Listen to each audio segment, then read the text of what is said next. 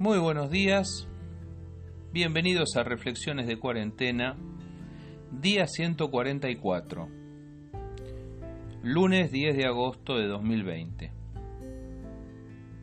Hoy compartimos un cargamento peligroso. Quítense de ustedes toda amargura, enojo, ira, gritería y maledicencia y toda malicia. Antes sean benignos unos con otros, misericordiosos, perdonándose unos a otros como Dios también los perdonó a ustedes en Cristo. Carta del apóstol Pablo a los Efesios capítulo 4 versículos 31 y 32.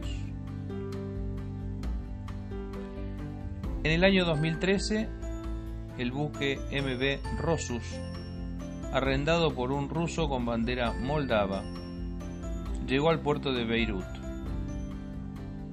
Por problemas técnicos atracó allí de emergencia. Estaba medio oxidado y en pésimas condiciones para navegar.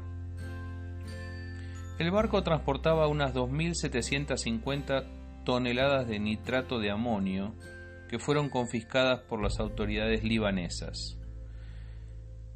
El nitrato de amonio se usa en la agricultura como fertilizante, pero también puede ser usado en la fabricación de explosivos. Ese cargamento confiscado fue almacenado en el puerto. Alguien lo guardó y se olvidó de él. Negligencia absoluta. Sin embargo, en el Líbano no faltaron las voces de alerta que llamaron a desprenderse de ese potencial peligro. Tanto el director de aduanas como el encargado del puerto advirtieron en reiteradas ocasiones a las autoridades. Sus advertencias quedaron en la nada, no fueron escuchados. La ciudad de Beirut durmió seis años al lado de un polvorín, hasta que estalló. La explosión del martes 4 de agosto fue la más grande en una ciudad después del lanzamiento de la bomba atómica. Hubo 150 muertos, más de 500 desaparecidos, 5.000 heridos. Las imágenes que hemos visto son aterradoras. Nadie quisiera estar en un lugar así cuando estalla semejante explosión, equivalente a 1.100 toneladas de TNT. La explosión dejó en el puerto un cráter impresionante de más de 140 metros de diámetro.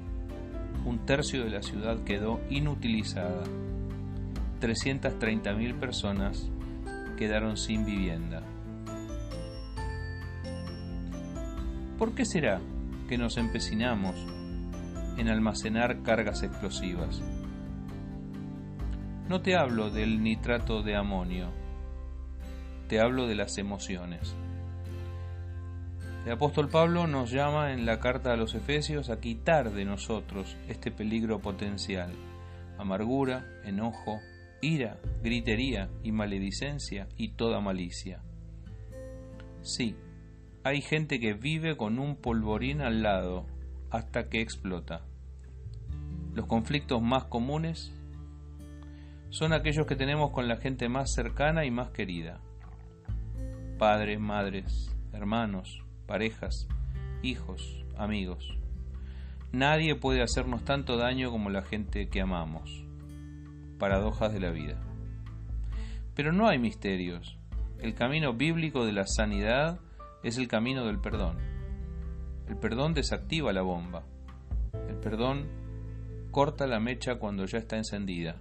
El perdón se desprende del cargamento peligroso que llevamos a cuestas y abre oportunidades de vida nueva. La amargura, el rencor, el enojo y el resentimiento acumulan una carga explosiva que puede destruir todo a tu alrededor. Yo no quiero estar allí cuando estalle. Créeme que vos tampoco. Una vez más, el camino del perdón, el camino de la palabra, el camino de poder hablar, poder decir, abrir válvulas de escape, no acumular esas tensiones, puede ayudar a una salida no traumática. Te lo digo en el nombre de Dios, deshacete de ese cargamento explosivo. No seas negligente. Si alguien hubiera escuchado las voces de alerta, Beirut hoy estaría de pie. Si escuchas hoy la voz de Dios, no endurezcas tu corazón. Recorre el camino del perdón y desprendete de esa carga peligrosa que venís llevando antes de que sea demasiado tarde.